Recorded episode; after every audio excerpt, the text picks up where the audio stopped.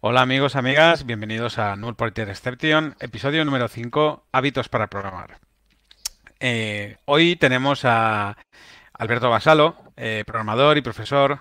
eh, también tiene pues sus empresas donde como vitademy.com, Angular Builders, donde hacen consultoría Angular y también mucho tema de formación. Alberto pasó eh, unos cuantos años trabajando para Zara, para empresas como Tous, y yo tuve la suerte de... Primero eh, eh, lo conocí virtual- virtualmente a través de Twitter y otras redes sociales, ya sabía muy bien lo que hacía. Y entonces después de organizar, eh, cuando organizamos en Spain, tuve la suerte de conocerlo allí en persona.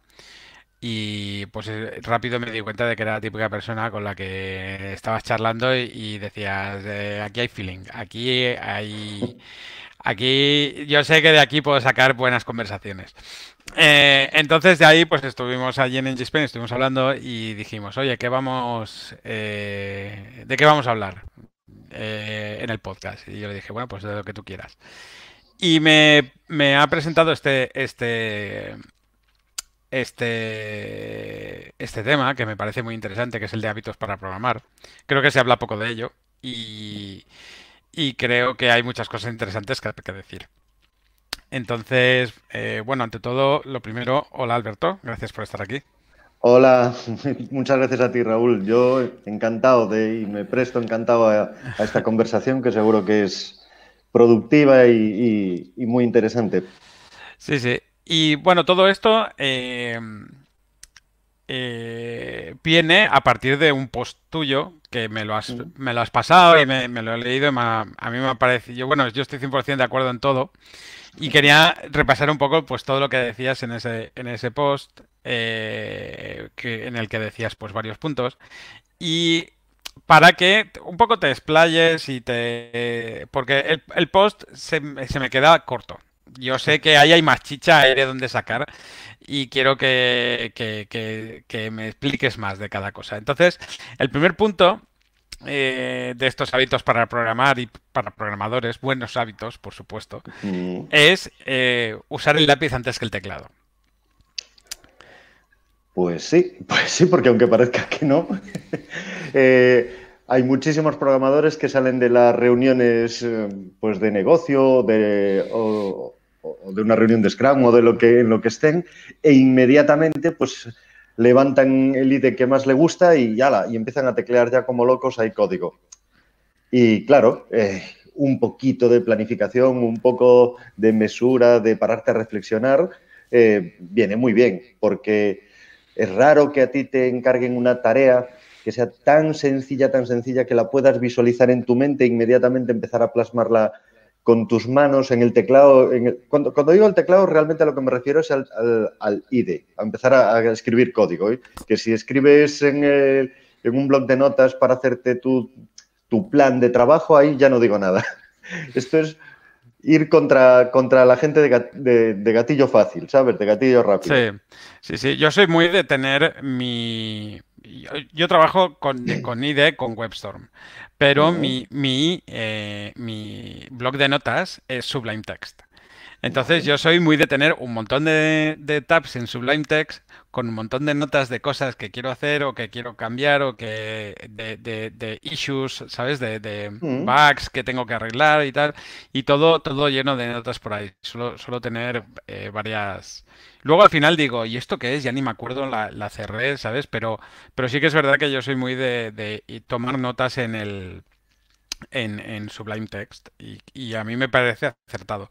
Y luego, curiosamente, cuando tengo que hacer, em, eh, sobre todo problemas de estos con eh, eh, que requieren un poco de, de mates en, dentro de, de, ¿sabes? De, de, pues yo Mm. sé, cosas de, de posicionamientos y tal, que te necesitas ahí hacer reglas de tres y cosas de estas. Eso sí. sí, eso sí, ya lo hago siempre con, con lápiz. Lápiz y papel, pero tal cual, tengo un blog de notas siempre al lado Mm. y lo tengo lleno de garabatos siempre continuamente, porque no veo una manera de hacer eso. O sea, yo no puedo trabajar sin tener una libreta al lado. Es así. No, yo, yo igual. eh, aquí lo que decía el lápiz era para destacarlo un poquito más, el lápiz podría ser incluso un lápiz electrónico si tú tienes los medios y, te, manejas bien con, una, con un ordenador de pantalla táctil o un iPad o cualquier cosa de estas, vale, vale perfectamente. Digo cualquier cosa que sea ágil en la que tú puedas volcar lo que tienes en tu cabeza en ese momento, borrarlo, volver a escribirlo, tacharlo, volver a hacerlo, porque no hay nada más rápido ni más barato que, hacer ese, ese boceto, ese borrador en un papel o una con una tablet. Cualquier otra cosa que hagas te va a llevar más tiempo y si no lo haces bien a la primera, que suele ser así, pues, pues te va a llevar mucho más tiempo y va a ser más costoso cambiarlo. Así que haz cualquier plan, el que puedas, rápido y barato. En papel, pues en papel. Sí, sí, en papel yo creo que, bueno, o sea, en papel a mí porque me resulta muy rápido, pero, pero estoy de acuerdo con lo que dices de que, de que coger y, pues oye, mira, hay que hacer pues esta, esta feature nueva o lo que sea. Eh, vale, pues oye, antes ya hemos hablado de cómo va la feature, ahora voy a sentarme un poco, me voy a hacer aquí un pequeño esquemita de cómo va el asunto y una vez lo tienes claro, luego llevarlo al código es verdad que es mucho más fácil. Es que lo que nos pasa, em, ¿sabes eso que dicen que cuando tenemos un martillo que solo vemos clavos, verdad? Sí, sí, sí. Y para nosotros el martillo es el, es el código. O sea, es nuestra capacidad como programadores de dar soluciones escribiendo las eh, instrucciones a un ordenador. Y entonces, eh, según nos están contando el problema que tiene el usuario, el problema de negocio, el problema, en fin, o, te, lo, te, lo, o te lo estás leyendo, según lo estás viendo, ya estás viendo la solución. Y, digamos como que te, arde el culo ya por empezar a, generar Ese, esa solución porque para ti es usar tu martillo y tu martillo es tu IDE. Bien, eh, la única cosa que digo es, hombre, párate un poquito porque es raro que, sobre todo aquellos que programamos por dinero, suena así muy feo decirlo, pero es así, programamos por dinero, normalmente no nos pagan si no es para resolver problemas mínimamente complejos, porque si fuesen sencillos los hubiesen resuelto nuestros clientes sin llamarnos. Eso pues, creo que a nadie se le escapa, pero que siempre hay una cierta dificultad que a lo mejor no vemos a la primera y que sería muy bueno que hiciésemos un plan, párate, a ver qué voy a programar en la próxima media hora, qué voy a hacer hoy, qué voy a hacer mañana y, una solución técnica así por encima. Por supuesto que esto después, cuanto más eh, eh, pulcro sea, siguiendo estándares, si lo haces en herramientas, si lo tienes que compartir, ya como, como decís en Cataluña, eso es a más a más. pero, pero, pero que como mínimo, como mínimo, tienes que hacer un pequeño boceto de lo que tú vas a hacer en la próxima hora, antes de, antes de levantar el IDE. Sí, sí, sí. Me parece. También lo que decías ahora sobre bueno, primero, lo que decías sobre eh, eh programados por dinero, yo creo que todo el mundo trabaja por dinero, no creo que nadie trabaje por ser feliz. Eso para empezar. Y luego lo de lo de lo que habías dicho de que salías de una reunión y te ibas ahí y tal. Eh, mucho de todo esto yo creo que también tiene que ver con el ser con el ser resolutivo. Hmm. Y, y muchas veces no es solo ser resolutivo dentro de tu teclado, ¿sabes? Fuera del teclado hay muchas formas de ser resolutivo. Pues, eh, por ejemplo, haciendo ágil una reunión, que esto mucha gente se lía la manta a la cabeza y se va por los cerros de Úbeda y no son resolutivos en las reuniones. Y a mí eso es una cosa que me crispa mogollón, ¿sabes? Sí, sí, sí. De una reunión hay que salir con una lista de to-dos, está claro. Sí, sí. Está clarísimo. Y hay que ser resolutivo. Oye, eh, mira, pues yo he estado haciendo esto, me he clavado, eh, ahora mm, tengo que hacer esto otro, pues me falta esto, esto y esto. A ver, ¿quién puede hacer esto? Tú, pues hazlo. Hay que ser eh, resolutivo, creo yo, porque, porque luego muchas veces a mí me da la sensación de que estoy perdiendo el tiempo. Y cuando pierdo el tiempo me pongo nervioso. Pues nada, esto es simplemente eso, para que se planifique un poco, se piense un poco, ya si quieres ser más formal, hacerlo con algún tipo de diagrama UML, hacer cualquier cosa de documentación previa de diseño de la aplicación, pues bueno, mm, eso es mejor todavía, pero como mínimo que te pares y digas, a ver, ¿cómo voy a hacer esto? ¿Qué, qué variables voy a tener? ¿Cuántas estructuras me salen? ¿Qué, ¿Cuál es más o menos el flujo del proceso que voy a hacer aquí? Y pararte a pensarlo ahí un poquillo. Yo que soy de front, creo que en front este proceso es importante, pero ya si hablas de bases de datos, aquí ya te vas de madre.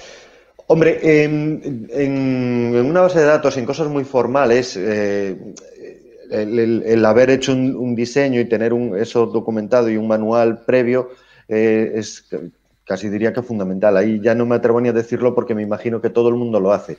Yo, esto, sí, hombre, o la No sé yo, eh, no sé yo.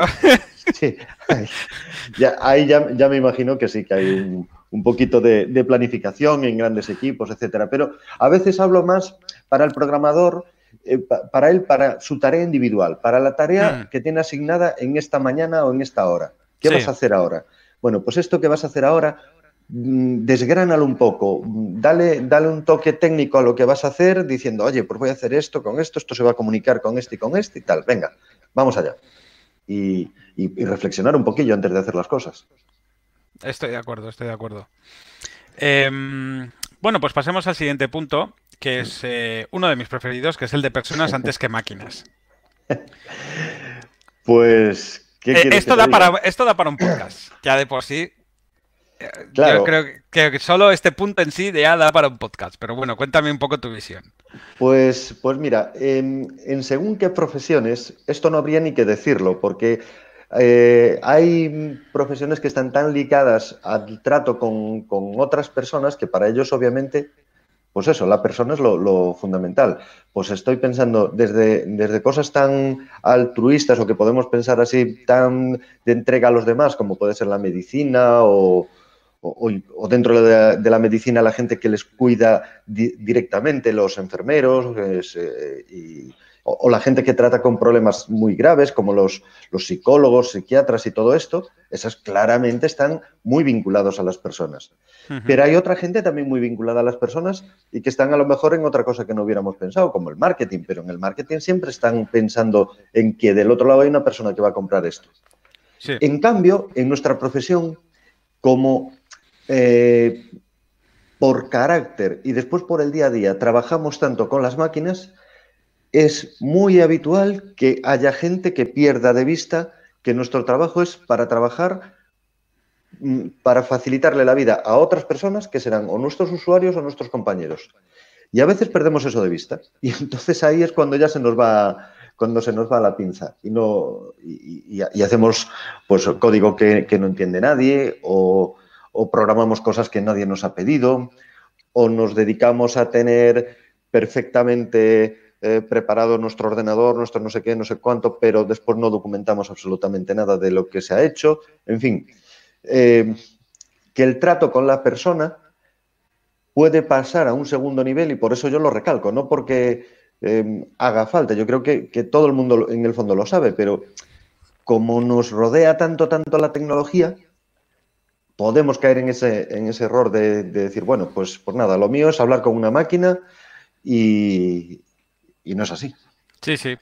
de todo esto que dices, me gusta lo que, lo que comentas de que, de que primero de todo, el, eh, el, código que estás haciendo no es tuyo. Sí. Eh, o sea, es de todo el equipo. ¿Verdad? Entonces, eh, intenta hacer las cosas para que sean entendibles para todo el equipo. No me sirve de nada tu código si, si, si solo lo entiendes tú. Sí, sí, es digamos que, tú tienes como dos tipos de personas a los que tratar bien, que son tus compañeros de equipo, ahora si quieres hablamos de esa parte, y a tus usuarios, que en el, último término todo lo que haces es porque le estás resolviendo un problema a una persona. Y ponerte en las botas de esa persona de, joder, qué bien le vendría a esta persona si yo le hago esto, o qué bien que le he resuelto esto que antes tenía que hacer cuatro pasos y ahora hace tres, o qué bien que le he agilizado este tema que ahora, en lugar de estar esperando dos minutos, pues espera tres segundos. Oye, pero pensando en la otra persona, no pensando en tu lucimiento personal o... Eh, exacto, exacto. Esto, eh, eh, vamos a hablar primero de este, o sea, vamos a hablar de, estos dos conceptos. Uno, el, De, el, De, los compañeros, que a mí es una cosa que, me interesa bastante. luego hablamos del, tema de, los usuarios, que por supuesto ese sí que da para un podcast y ya hablaré luego de eso. Entonces, el, primer punto es el de, el de los compañeros, que eh, creo que lo comenté en, un podcast anterior, en el que hablaban de, en el que hablé de un caso eh, que una empresa tenía un tío que era un super crack y, o al menos creían que era un super crack, porque hacía un código que solo entendía él y nadie más podía mantener su código porque era tan complejo y tan difícil que, que, que nadie podía mantener eso. Entonces llegó un momento en el que, en el que ese tío se convirtió en un cuello de botella porque para hacer un cambio ahí solo lo podía hacer él y nadie más podía hacer cosas. Eh, entonces al final decidieron eh, echar ese tío y, rehicieron de cero todo lo que había hecho él, eh, acabando en que, claro, es todo el código nuevo lo hizo durante entre todo el equipo, todo el equipo podía entenderlo y el producto pues salió mejor, iba más rápido, porque al final, por muy crack que sea una persona, si la hace una hmm. sola, pues sus cabezas, hay muchas cabezas pensantes alrededor. Está claro, está claro. Mira, es que ya a día de hoy el tema del llanero solitario que, se le ocurre el todo, creo que ya no. No. Que, tiende a desaparecer. Tú puedes ser un llanero solitario en cuanto a que seas un consultor independiente y, te acoples y hagas una solución puntual o, una, cosa muy concreta dentro de un gran sistema, pero aún así tendrías que entenderlo todo y para eso no te queda otra que hablar con las otras personas y explicarles tu solución a las otras personas. O sea que eh, por, esa parte de que tú solo puedes resolver algo, pues, pues yo creo que van desapareciendo las posibilidades de que eso ocurra. Sí, sí. Y, y el, y el rockstar dentro de un equipo, por, continuar con ese ejemplo que a lo mejor no sé si era un llanero solitario o era un rockstar. bueno, las dos cosas, las dos cosas. Bueno, el solitario es el que lo hace el solo y que no está dentro de un equipo en principio. y, el, y, el, sí, y el rockstar es el que, estando dentro de un equipo, tiene que ser el que destaque sobre todos los demás. Eh, y, sus grandes capacidades, que, joder, eh, yo no hablo aquí de que todos somos iguales, eso, eso no es así. Eh, claro que hay gente con unas capacidades superiores. Bueno, pues tiene que ponerlas al servicio del resto del equipo, mejorar a ese equipo y entonces mejoran todos. Pero esto egoístamente, o sea, que no, que no lo piensen. Si tú te ves en esa situación, no te, no te lo hablo a ti, Raúl, digo al que nos esté escuchando y piense, joder, es que en mi equipo son todos unos unos troncos y yo soy el mejor. ¿Y, para qué me voy a perder el tiempo con ellos? Pues, pues, pues claro que sí, porque cuanto más les mejores, cuanto más les ayudes, mejor va a ser todo el funcionamiento del equipo y al final vas a lucir más porque, porque el resultado va a ser mejor. Y yo creo que la gente te lo va a valorar. O sea, si tú, si tú haces un trabajo de mentorship eh, sobre, tus, sobre tus compañeros, yo creo que al final te lo van a valorar. Sí, el, mira, esto eh, nos estamos adelantando un, un poco a otros, a otros temas, pero eh, aquí puede haber gente que tenga un sentido del karma y del bien, que dice, pues tú haces el bien y el bien te volverá. Bueno, yo, no sé si tengo ese sentido o no, pero la práctica sí que dice que la gente que actúa eh, o, que, o que se comporta bien recibe menos palos a la larga que los que se comportan mal. Eso es así, porque el resto de las personas ante alguien que se comporta mal, pues a la primera les engaña, pero a la segunda estarán de cruces y, hmm. entonces es que eso es bueno para, ti que tú seas bueno con, tus demás compañeros. Eh, y además que yo creo que al final, oye, es tu obligación, tú tienes que hacer eh, lo mejor que se, lo que sea mejor para el proyecto y nuevamente lo que sea mejor para el proyecto es que todo el mundo esté bien. Claro. No, que estéis unos como perros y el gato, ¿sabes? Mm. Entonces, si, si tú eres el, lead o el que tiene mayor conocimiento, mm, yo creo que es casi una obligación para ti, como profesional, compartir ese conocimiento con el resto. Es que eso es, eh, volvemos al, asunto. El, resultado lo marca el equipo.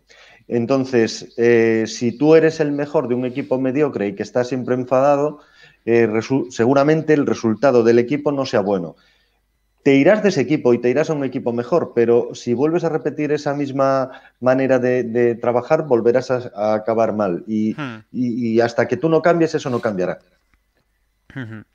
Un apunte, por cierto, sobre lo que decías antes, eh, bueno, lo que comentábamos antes de que, de que pues el, llanero solitario este, ¿no? Que hace código hmm. súper complejo y tal. Yo también insisto muchas veces que, probablemente si tu código es muy complejo, eh, probablemente hay una forma mejor de hacerlo. Eh, de, ahí el trabajo en equipo, que te va a ayudar en, hacer eh, tu código mejor también. Pues fíjate, yo, yo que, me dedico a la enseñanza, a veces hago código que pienso que está muy bien para explicar una cosa Y después cuando llego a clase y lo, y lo explico y no me lo entienden, pues ya digo, ostras, esto no lo he hecho bien. Claro. Es que, es que eso es así, porque si la otra persona a la que le estoy explicando que, que, que no, eh, quiero decir, que tiene unas capacidades eh, buenas, que tiene una formación, que tiene tal, debería entender algo que le están explicando, ya no que lo está leyendo, sino que se lo explican. Y si así no lo entiende, es claramente me he equivocado y esto tiene que tener una solución más sencilla. Claro. Y normalmente es así. Sí, sí, es que es, es, es clave, o sea, y en, y en muchas veces en, en, en problemas complejos te das cuenta de que mm, dices, a ver, no puede ser, no puede ser que la gente haga esto así. Tiene que haber una forma más sencilla, seguro, porque, porque si no, eh, o alguien ha sacado una librería, si es muy complejo, alguien ha sacado una librería, y si no, eh, y si no, eh, a nadie, y si nadie ha sacado una librería, es que probablemente no sea tan complejo. Tiene que haber una forma mejor de hacerla. Y es cuestión un poco de rebuscar y rebuscar. Pero bueno, eso, que, que siempre pienses en, en, tus compañeros para hacerles mejorar o, o preguntarles cuando, cuando sea el caso de que tú no sepas y pensar también en los usuarios, porque al final el resultado de tu trabajo es que al usuario le vaya mejor y le haya resuelto un problema. Si eso no es así, pues, pues has trabajado para nada. Estoy de acuerdo. Y ahora vamos al caso de eh, los usuarios. Que esto, bueno, esto aquí entras de, en terreno, en terreno pantanoso porque es el terreno del craftsmanship. Y yo no sé si tú conoces a Juan Delgado, un, un eh, por las redes es, se llama Zárate. Él tiene una charla claro. muy buena que se llama Product versus Craft.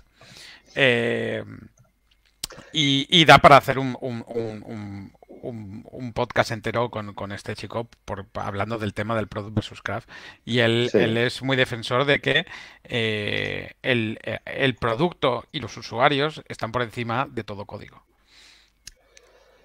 Sí, es que, es que esa es la razón de ser del producto. Es Exactamente. Que, que, claro, claro. Por eso, por eso es que vuelve a lo mismo, es lo que digo aquí, es personas antes que, que la máquina, o si tú quieres distinguir entre máquina, hardware y software, pero yo quería, quería ir a darle la fuerza a la persona. Y la persona es eh, para nosotros el usuario final. Y en ese usuario final, si él no le ha resuelto un problema, pues ¿para qué? Exacto. Exacto. Este es eh, más, eh, más fácil de explicar, es que no, no hay otra forma. Es que si, si tú, por muy limpio que sea tu código o, o muy perfecto, siguiendo ahí todas las reglas de patrones súper perfectas y tal, eh, luego lo prueba el usuario y dice, hostia, pero es que esto no, no me funciona. Mm. pues entonces hay que hacerlo de otra manera, aunque sea peor a nivel de código, ¿sabes lo que quiero decir? Claro, claro. Después las técnicas de, de, de, código limpio, las técnicas de refactoring te ayudarán a mejorarlo y a rediseñarlo mejor, pero eh, nunca partimos de decir hagamos un código que no resuelva un problema. Eh, claro, es que es eso. Es que es o entreguemos un código que no resuelva un problema, ¿no? Eso, eso es. nadie lo ha dicho. Sí, sí, sí, sí. Bueno. Eh, muy interesante este punto, me ha gustado mucho. Bueno. Eh, siguiente punto. Eh, automático antes que manual. Bueno, este es, este es, esto es sencillo. Quiero decir, eh, si, nosotros, si a nosotros nos pagan, casi siempre es porque automatizamos la tarea de otra persona. Joder, pues automaticemos también las nuestras, si, si se trata de eso. Es decir, eh, al final tienes un montón de tareas que son súper creativas y que dices, Dios, hoy sí que me he ganado la, el, el, pan. Pero, pero hay otras muchas también que son repetitivas, que siempre son lo mismo, ABC, ABC, que siempre uh -huh. tienes que abrir esto, después aquello, comprobar lo otro. Bueno, pues lo que digo es que una muy buena parte de la productividad personal eh, está en automatizar las tareas que sean repetitivas y sobre todo las que sean poco productivas. Uh -huh. Entonces, eh, si, si, ahí eh, inviertes un poco de tiempo en crear un pequeño script, en tener una template, en tener un modelo de cómo hacer las cosas, Puede ser más o menos formal, pero algo que te permita que la siguiente vez que lo hagas no, no empezar de cero. Uh -huh. pues, sí.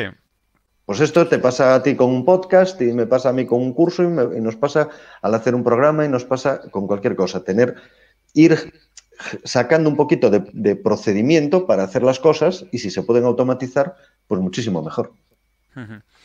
Em, eh, eh, todo esto, además, es que al final reduce el error humano, que es súper típico en estas tareas que no son automáticas. Yo me acuerdo en la época de subir las cosas por FTP, cuántas veces hemos subido cosas por FTP eh, al, servidor que no tocaba. Sí, sí, claro.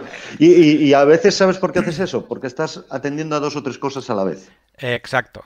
Porque como a ti subir código a un FTP o subir cualquier... Hay un montón de tareas que son que en cuanto las haces dos veces son de tan bajo nivel que, tu cerebro dice, va, esto está chupado. Entonces eh, se aburre y como se aburre, pues se busca otra cosa. Y la otra cosa es tener el Twitter allí abierto o el Hanout o el Slack o no sé qué. Entonces, mientras estás subiendo al FTP, estás eh, contestando por Slack a otra cosa. Porque vas, tú realmente vas sobrado para lo que estás haciendo con el FTP. Claro, como has sobrado, te dedicas a otra cosa. Y ahí es donde, no todos los días, pero un día sí y otro no, pues se producen los errores. ¿Cómo no aburrirte? Pues programa las tareas que sean repetitivas, porque de esa forma, mientras las programas, no te aburres, eso tenlo seguro, porque estás... Eh, puede que te canses, eso no digo que no, pero aburrirte, desde luego que, que ya no. Y una vez programadas, hombre, la probabilidad de error, pues, pues yo qué sé, pues se reduce en cuanto lo tengas un poquito afinado. En fin, que, desde luego eres mucho más productivo si programas tus tareas, generas snippets, eh, pues yo qué sé, boilerplates. Yo antes mencionaste en Angular Builders, tenemos eh, varios. Tengo, tengo un site que se llama, eh, esto lo tengo en GitHub, Atom Builders, donde tengo microplantillas para hacer proyectos de JavaScript, de TypeScript y tal, para no empezar eh, de claro, cero. Claro. Claro, claro. los, los, sí que es verdad que los, frameworks a día de hoy ayudan bastante, pero si no vas a usar un framework porque no lo necesitas, porque no siempre se necesita un framework, mm. eh, pues estas cosas la verdad que ayudan un montón. Luego pásame la URL y la pongo mm. en, los comentarios del, podcast. Y mm, eh, además, con todo esto se gana tiempo a largo plazo. Nosotros, por ejemplo, eh, en, el, en, el, en un, cliente que tenemos, eh, empezamos, bueno, teníamos un tema con muchos formularios web y al final hemos acabado haciendo una herramienta que te hace los formularios web. ¿Por qué? Porque nosotros no queríamos hacer los formularios web, los estábamos haciendo nosotros a base de JSONs y al final hemos acabado haciendo una herramienta que nos hacía los formularios web, porque nos queríamos ahorrar el trabajo de hacer los formularios a mano. y ha sido mucho más divertido. Es, es un caso extremo. No, no, eso es el Rolls Royce de la, de la programación, el hacer algo que te quite eh, tareas de programación. Pero, sí, sí. Pero, pero incluso, el, tú decías eh, antes de, qué editores usas. Bueno, eh, la gente una vez que, escoge un editor, sea el que sea, que para él será el mejor del mundo, me parece perfecto, lo, lo es porque lo conoce mucho, porque lo usa a diario, le busca trucos, tiene atajos, tiene, lo tiene configurado a su, a su, bueno, según el tipo de trabajo que vaya a hacer, y ahí es donde empieza a ser eh, productivo, porque a ti te cambian de editor o te quitan ciertos atajos o te quitan ciertas cosas y ya dices, ostras, ¿y esto? Bueno, pues... Sí, sí, yo tengo algunos atajos ya ahí memorizados eh, a fuego, eh, ¿sabes? de con el WebStorm, el de, el de subir y bajar líneas, de códigos, eh, borrar una línea entera de código, bueno, cosas de estas, es que... Y además que de un editor a otro cambian. Que digo yo, ya podrían hacer un estándar entre los editores de código. Hay, alguna posibilidad y hay, y hay, la posibilidad de que si te cambias de editor, importar los atajos del anterior. O sea que cada vez se está haciendo más esfuerzo en eso. Bueno, es una... Es una, una la verdad que no está mal. Es, una, mejora en el proceso, ¿no? No sé si esto que voy a decir eh, engancha con, esta parte, a lo mejor con la que viene después. El tener el código limpio a veces es una, una tarea programable. Es decir, que uses un linter o que uses un beautifier o un prettier o cualquier cosa de estas Sí, sí. Y que no seas tú el que tiene que estar pendiente de si pones el punto y coma, si pones las llaves, o si pones el no sé qué, o si esta mm. función tiene no sé cuántas líneas. No, eso, pues, pues hay, que, hay que programarlo, automatizarlo para que no sea una, labor del programador día a día. De hecho, nosotros en el trabajo, por ejemplo, tenemos el, el prettier, lo ejecutamos con el git commit. Entonces, cada vez que vas a ejecutar git commit, hemos hecho un hook que te hace el prettier y así no pasas tú el prettier, ya te lo pasa automáticamente. Pues esto, esto enlaza con la siguiente que me vas a preguntar, me imagino, porque esto es el flujo. Exacto, esto es el flujo y, y tú venías a hablarnos del flujo antes que manual. Eh, no, la, frase es mucho más controvertida y esta sí que requiere un poco de explicación porque puse flujo antes que pruebas. Ah, antes que pruebas, perdona. y claro, lo que, lo, que pasaba es que quizá en las anteriores había un sesgo de que si yo digo automático antes que manual, quiero decir que lo automático le doy mucha más importancia, o personas antes que máquinas, por supuesto. Pero aquí en flujo antes que pruebas, lo que quería es no quitarle valor a las pruebas, ¿eh?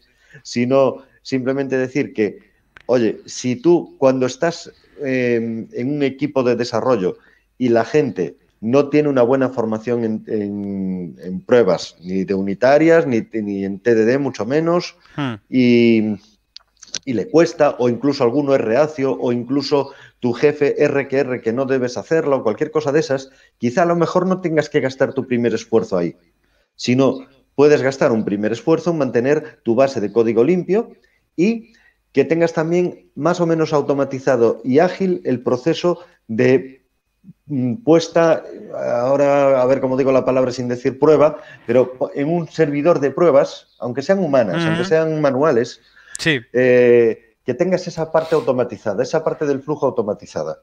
Que hoy en día hay muchísimas eh, herramientas, desde, un script en NPM, un hook, un, eh, ahora en GitHub también tienen tienen las actions. Bien, cualquier cosa que permita eh, estar trabajando constantemente sobre el código y tener más o menos ágil, que no te dé pereza el, desplegar una aplicación en un servidor de pruebas o desplegar una aplicación en producción, volverte atrás, volverte adelante, que eso no te dé pereza y que lo pueda hacer cualquiera, eso es importantísimo.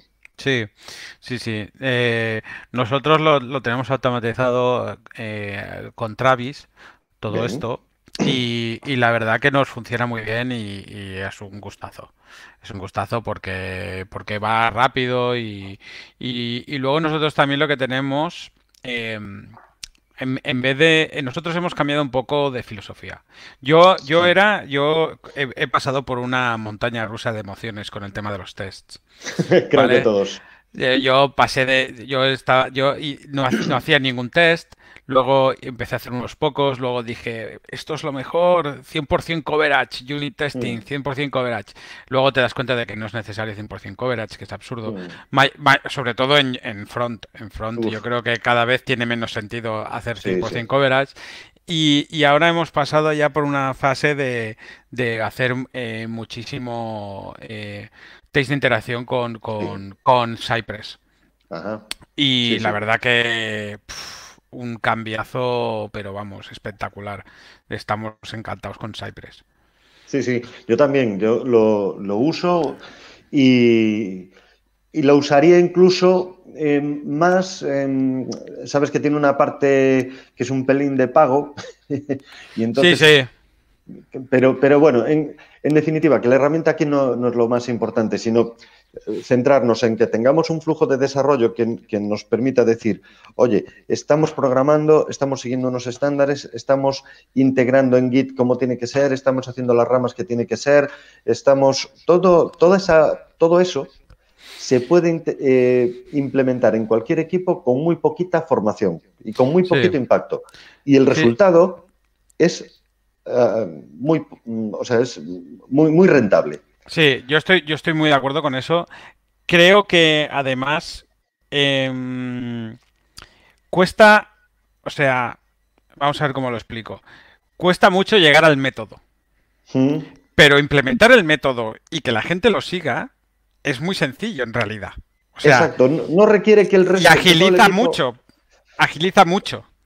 Aquí sí que te llega con que haya un líder en el equipo que domine ese tema y lo tenga todo afinadito, hombre, que, sean dos mejor por si se nos va ese, pero que no, tiene que dominar el, proceso todo, todo el mundo.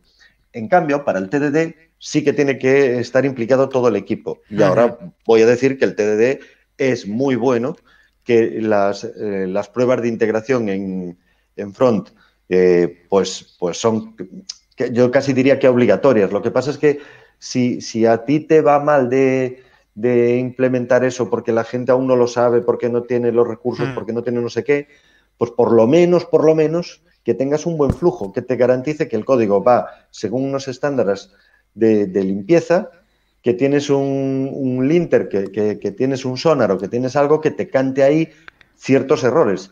Si además puedes usar algún tipo de, de lenguaje tip- tipado, bueno, pues el lenguaje tipado también eh, te, te da unas garantías, no es Dios, pero te da unas garantías ahí. Hmm. Te da unos mínimos. Unos mínimos. un- es otra capa de más de seguridad al final. Correcto. Sí, sí. Al final nosotros el- el usamos. editor, tener el editor bien, bien, bien afinado para eso también Claro. es otra capa más. Claro, sí, sí, sí. Al final es ir poniendo capas de seguridad Claro. y, y automatizarlas todo lo que puedas para que no sean un obstáculo. Y ahí está el tema de que esto tiene muy poquito coste y mucho beneficio. Sí, yo estoy de acuerdo.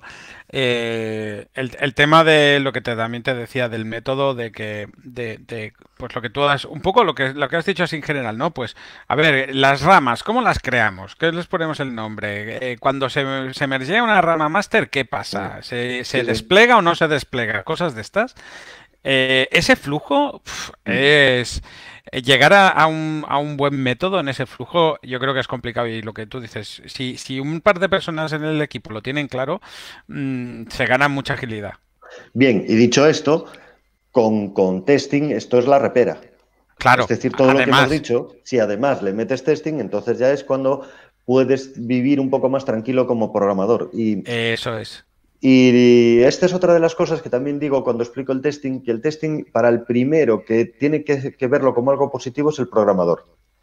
O Sí. sea, si el programador espera que el testing eh, se lo valore su jefe o se lo valore su cliente, entonces mal vamos. Hmm, Porque eh, hay muchas probabilidades de que tu cliente ni entienda de lo que le hables y que tu jefe priorice otras cosas porque piense que es un coste que no reporta beneficio o lo que sea. Pero tú, para ti, sí que sabes que si cada cosa que haces la pruebas, estarás más tranquilo cada vez que hagas cambios, cada vez que despliegues o cada vez que otra persona toque tu código. Y, y eso es fantástico. Lo que pasa es que lo otro es muy fácil de, de- de- de montar, muy barato de montar y que no, no hay excusa para que no tengamos el código bonito y, y que tengamos unas métricas eh, pues mínimas de limpieza y de, y de mantenibilidad de nuestro código. Sí, sí, sí, sí. Sí, sí. Ahí eh, también lo que decíamos de pues eh, tipo cosas tipo Prettier y tal ayudan bastante, ¿eh? Ahí- Claro. en- y, y, bueno, y ya de código limpio ya te puedes poner a hablar a nivel de, de, de, a- ¿sabes? A, a filaprim, no sé cómo decirlo en castellano. Bueno, a hilar fino, Mm. ¿vale? Y, y te puedes poner a hilar fino y, y- y ir ahí a granulizar el código limpio, ¿sabes? En plan, Métricas, eh, que, que ha- que haya un linter que te vigile ciertas cosas, un sonar que te controle ciertas cosas, pues Claro. desde tamaños de ficheros, tamaños de funciones, tamaños de Eso líneas, es, tamaño de eh, ficheros, complejidad ciclomática, anidamiento dentro de las funciones, Código O sea, duplicado, que esto es un duplicado, clásico. ah. Esto es un código clásico. comentado, en fin. Todo esto hay como, nada, 10, 12 métricas que si las implementas mejora la calidad de la base de código una barbaridad. Sí, sí, sí. ¿Hace lo que tiene que hacer? No, porque eso, si no haces testing, no te lo, nada, nada te lo dice. Pero por lo menos tiene buena pinta. Sí, Y si no hace lo que tiene que hacer, es razonablemente fácil cambiarlo. sí, sí. Y, y al final, eh, un poco también esto ayuda a que, a que no ocurran cosas como las que comentábamos antes del código muy complejo, ¿no? Es decir, si tú tienes una clase con eh, mil o dos mil líneas de código, Claro. igual, igual eso se puede Sí, hacer de otra manera. Pero Sí, sí. vamos, es que descarado. Eso es así. Pues esos son los, los code smells que, que- que Sí, sí. sabemos y que hay algunos muy básicos como ese, la cantidad de métodos que hay en una clase, la cantidad y el cómo se llaman esos métodos dentro de esa clase, si se, si se conocen demasiado, si no, bueno, en fin, hay una serie de, de técnicas ahí. Y que todas esas, con un buen testing, te permiten refactorizar de una manera tranquila y dejar el código muchísimo mejor. Así que Claro. las pruebas son importantísimas. Sí, sí. Pero Y sí, en dime, el día dime. uno, si, si no puedes o no quieres o no sabes o tu equipo no sabe cómo empezar con pruebas, nadie, eh, o sea, lo que no hay excusas para no poner un prettier, un linter o un sonar eh, según el lenguaje que quieras. Totalmente. Y mm, hablando de refactorizar que dices, también muy, mm. muy importante, me gusta bastante lo que pones, que me parece muy importante, que es el refactoring continuo, que yo creo que esto la gente suda bastante y es súper importante. Claro, porque te parece que una vez que ya está hecho, que, que, no tienes tiempo, o sea, que has llegado ya ahí con el gancho puesto a, la release y dices, bueno, ahora que ya está, si funciona no lo toques, ¿no? Hmm. y, ese es el, ese es un, un, gran problema porque esa es la deuda que contraemos con el siguiente sprint o con la siguiente release que vayamos a hacer. Es haber hecho el código eh, de cualquier manera y que la próxima vez, cuando haya que cambiarlo, que haya que tocarlo, pues no haya quien entienda mm. eso. Sí. A nosotros, eh, por mm. ejemplo, perdona, ¿eh? a nosotros nos ha pasado, por ejemplo, de tener programadores junior que han hecho features, a lo mejor que igual eran demasiado complejas. Eh, mm. para, para, ellos en un, en un, principio, pero que se las das porque quieres que, mm, bueno, pues ver cómo avanzan, eh, pues que se equivoquen, porque al final tienen que aprender. Que se fogueen, sí. Eso es, que se fogueen. Y, y al final te vas dando cuenta de que, de que va viendo regresiones. Va viendo eh, ostras, pues tenemos aquí un bug, ahora aparece otro por aquí, todas relacionadas más o menos con el mismo, con el mismo flujo o con el mismo, o con la misma clase o el mismo set de clases, ¿sabes? Y, ahí es cuando ya tienes que, ahí, eh, si ves que, que, va fallando, ahí es cuando ya tienes que empezar a decir, oye, aquí igual hay que refactorizar. ¿Sabes lo que pero, pero verás, la, refactorización eh, significa que lo vuelvas a hacer para que quede mejor hecho por dentro, pero sin que se note por fuera. Es decir, no, la refactorización no tiene por qué arreglar un, bug, eso no es refactorizar o, acelerar un código. No, no. Es simplemente, esto lo voy a rediseñar.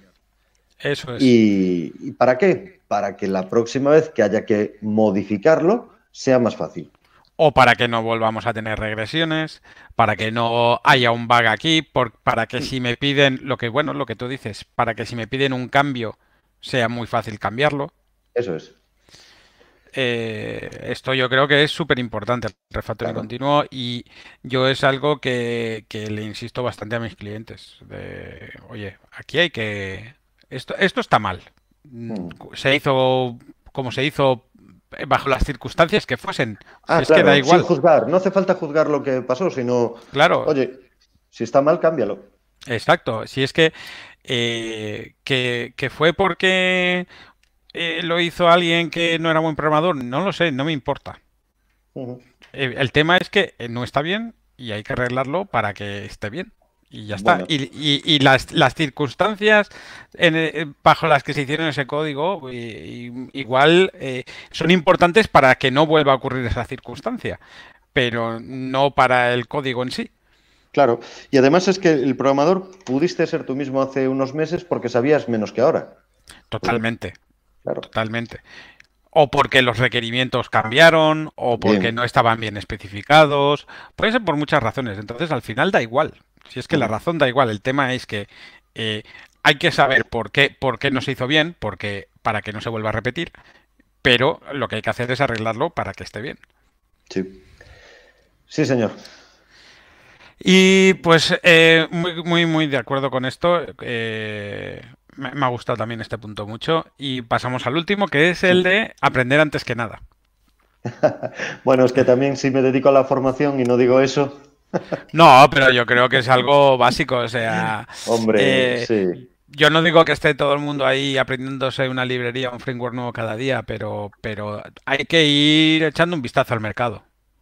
Pues sí, porque más que nada por, por mantener el hábito y la salud mental, ¿sabes? del aprendizaje, porque si no es así, eh, tú podrías decir, va, pues este framework me lo salto, y este también, este también, este lenguaje. Y efectivamente no pasa nada porque te saltes lenguajes o frameworks no pasa nada. Y estarás con el tuyo durante 5 o 10 años y no pasará nada, todo te irá bien. El problema es que cuando quieras cambiar, te va a costar mucho más que alguien que simplemente ha estado aprendiendo un poquito de este, de aquel, del otro. ¿Por qué? Porque tiene la mecánica de, cómo aprender y de cómo estudiar, su hábito, como una constante vital. Y, eso es lo que, lo que va a marcar la diferencia. Por lo demás, aprenderlos todos o aprender 7 o 8, claro, eso visto así no tiene ningún sentido. Sí, además yo creo que también es importante, ya no hablo de a nivel de frameworks y librerías, sino a nivel de lenguajes, porque yo creo que de otros lenguajes se puede aprender cosas, muchas ah, cosas. Ah, sí, sí, sí. Muchas cosas interesantes. Más que de, más incluso que de frameworks y librerías, que también, pero yo sobre todo creo que a nivel de lenguajes. Claro, yo de todas formas, lo que le recalco siempre, sobre todo si estoy con chicos que están empezando, con esta semana estuve con una gente, había una programadora que me decía, pero eh, yo ya estudié la carrera, acabé con esto, ¿cuándo voy a, terminar? Le decía, nunca. nunca. ¿por qué? Porque eh, lo que aprendas, eh, como todo está en constante evolución, por muy estable que sea el lenguaje o la plataforma o la tecnología con la que estás trabajando, tarde o temprano cambiará. Y en ese momento, si ya no tienes el hábito y, tu mente no tiene la plasticidad para, aprender algo nuevo, pues te va a costar muchísimo. Sí, sí, sí. Además es que eh, es un hecho. Los lenguajes de programación quedan obsoletos con los años. Todo, toda tecnología, toda tecnología. Queda obsoleto, o sea, tiene fecha de caducidad en el mismo momento en el que empiezas a estudiarla y solo puedes estar pensando cuándo va a dejar de, cuándo va a dejar de, ser utilizado, ¿sabes? Entonces, es, normal, estoy, de acuerdo que hay que tener plasticidad y hay que tener un poco de agilidad mental de poder, eh, práctica y tal, de poder aprender y cosas nuevas. Claro, después ya lo, que decías, dentro de eso, ¿qué, es más interesante aprender? Hombre, para empezar, dominar bien eh, tu, herramienta, o sea, con lo que estés trabajando en el día a día, que lo conozcas lo mejor posible.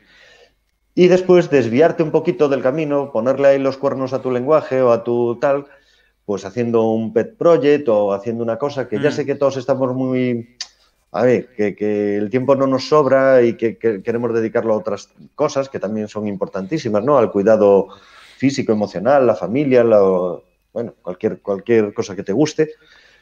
Pero un poquito, de vez en cuando sí que te viene bien que, lo dediques a aprender pues otro lenguaje, otro paradigma completamente distinto, porque mm. eso te va a abrir la mente. Sí, sí, estoy, sí, sí, esto lo veo clarísimo yo eso. Eh, también ayudan mucho las conferencias. Muy bien, a, partir de ahí ya el método que, sigas, si es estar suscrito en el newsletter, ir de vez en cuando a una conferencia, leer blogs, etcétera, pues oye, eso eh, tal, la conferencia y las quedadas o los meetups eh, eh, locales tienen la parte súper, súper positiva de que hablamos con otros como nosotros y eso... Eso, eso es.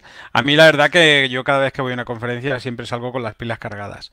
Y veo, veo cosas que digo, ostras, esto no se me había ocurrido. O, ves una charla y, piensas, ostras, pues esto lo podría aplicar en esto otro. Y cosas de estas, la verdad que a mí me van, me van bien las conferencias por eso. No tanto por lo que aprendo, porque al final no aprendes tanto, sino por lo que hablas con la gente y luego alguna idea o, cosa que no se te había ocurrido que, se, que, te, que te liga con otra cosa tuya. Claro, porque por, si por aprender fuese como ahora muchísimas eh, transmiten o en streaming o, graban en vídeo el contenido de las conferencias en sí, pues lo que es el contenido está, está ahí. Sí, sí. La mayor parte de los conferenciantes, digamos, tienen sus contenidos subidos a, a Internet y están accesibles. Pero en los meetups, estas quedadas informales de ciudad y de tal, pues eso, eso obviamente no. Y ahí se aprende muchísimo. Sí, sí, sí, sí. Las personas antes que las máquinas, ¿no? Claro, otra vez, es verdad. Mira. Muy bien.